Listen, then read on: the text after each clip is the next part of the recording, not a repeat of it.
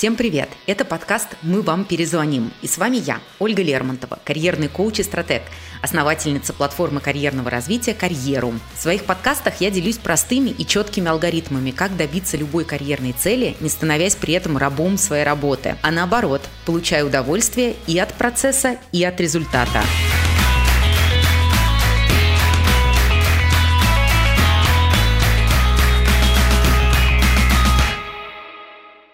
Какие у вас недостатки? Надеюсь, вы не растерялись, услышав этот вопрос, потому что грамотный ответ на него может принести вам офер по итогам собеседования. Сегодня расскажу, как говорить о своих недостатках без увиливания и обмана, чтобы расположить рекрутера к себе. А еще подарю вам гайд «5 самых сложных вопросов на собеседовании». Скачивайте его по ссылке в описании. Это бесплатно. Многие из нас воспринимают интервью, увы, как допрос, где работодатель – это плохой полицейский, а мы обвиняемые. И неудивительно, что у большинства людей собеседование проходит все-таки нервно и тяжело. Мало того, что нужно презентовать себя, показать с лучшей стороны, и при этом надо еще не сказать ничего лишнего, чтобы не отпугнуть работодателя.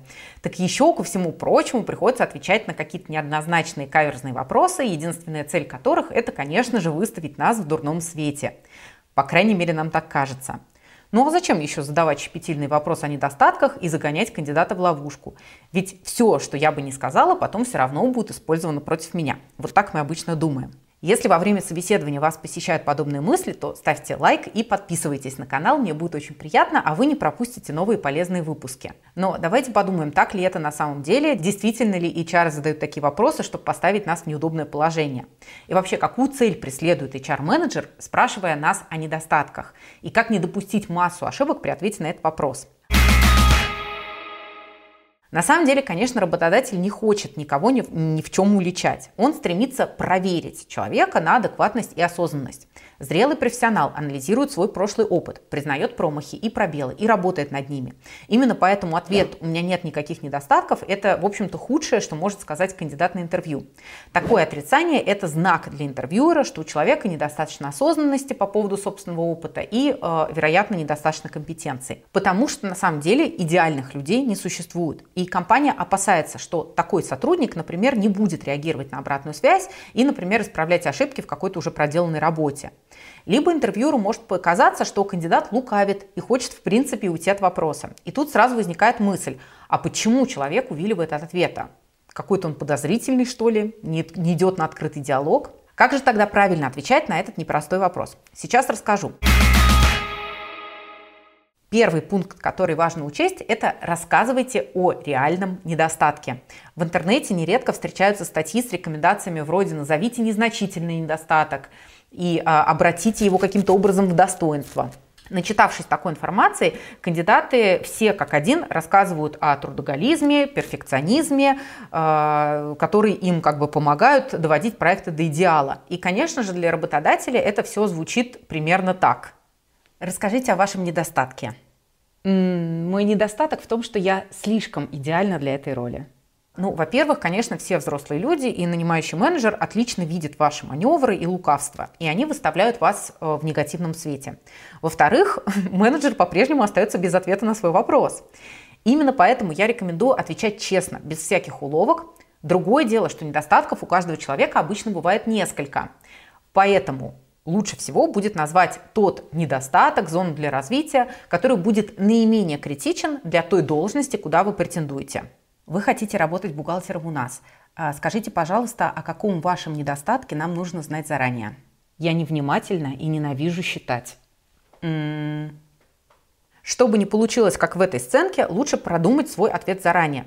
Например, если ваша роль не завязана на публичные выступления, но время от времени предполагает некую презентацию проектов, вы можете назвать следующий недостаток. Я не уверенно себя чувствую в публичных выступлениях. Общие собрания, на которых мне необходимо выступить, вызывают у меня стресс.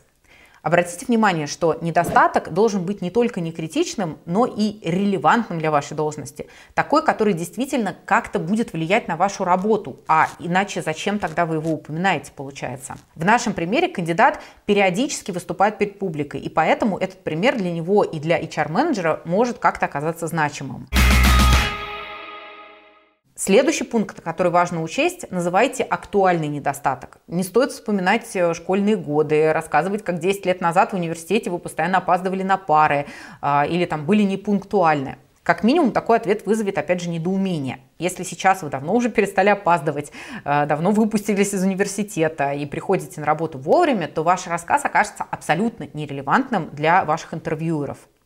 А если вы знаете о своем недостатке в течение 10 лет, но так и не сгладили его влияние на свою профессиональную жизнь, это опять же характеризует вас с дурной стороны и показывает, что вы не умеете работать над своими ошибками. Знаете, в школьные годы я частенько прогуливала уроки, потому что никак не могла проснуться к 8 утра. Это она к чему? Просто вспоминает свои старые грешки или намекает на то, что в офисе к 9 ее можно не ждать? Как вы понимаете, такой ответ не играет вам на руку.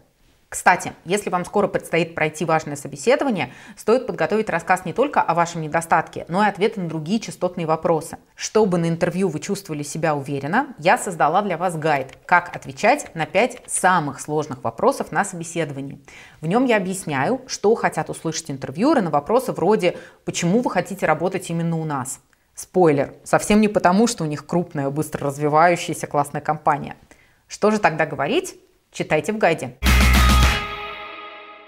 И, наконец, пункт, о котором многие забывают. Поясняйте, как именно вы работаете над своими слабыми сторонами. Я импульсивна и прямолинейна, и поэтому некоторые коллеги обижаются на меня, думая, что я им грублю. Так, а как вы работаете над этим своим качеством? М-м, да, я просто такой человек. Ну да, характер не сладкий, ну что тут поделаешь? Прямое убеждение собеседника не какой-то не недостаток, так, черта характера, в качестве объяснения, конечно, засчитан не будет. Так же, как и невнятный ответ вроде «ну, я уже избавился от этого отрицательного качества».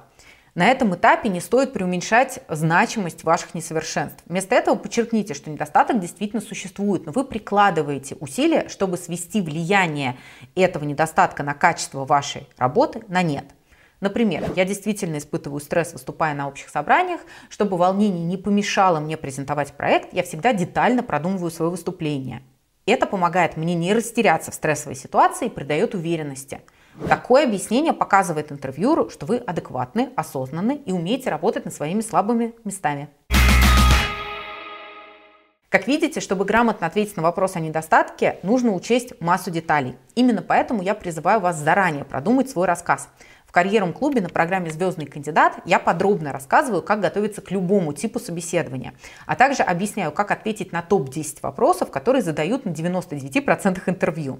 В том числе на нелюбимые всеми, кем вы видите себя через 5 лет, расскажите о своем провале.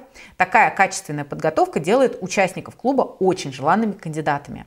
Например, до вступления в карьеру Татьяна долго искала работу, однако ее попытки не приносили никакого результата. Девушка совершенно выгорела и чувствовала себя опустошенной. В клубе же Татьяна прошла программу «Звездный кандидат», составила сильное резюме и стала получать отклики на каждую вторую вакансию. Девушка изучала материалы курса «Эффективное интервью», тщательно продумывала свои ответы для собеседования и успешно прошла их, получив сразу три предложения о работе. Вы слушали карьерный подкаст «Мы вам перезвоним» и теперь точно знаете, как рассказывать о своих недостатках на интервью, чтобы получить работу. Не забудьте скачать бесплатный гайд «5 самых сложных вопросов на собеседовании». А в следующем выпуске мы поговорим о том, как найти баланс между работой и семьей и избежать выгорания. Не забудьте поставить лайк и написать отзыв о подкасте. Так я пойму, как сделать его еще лучше.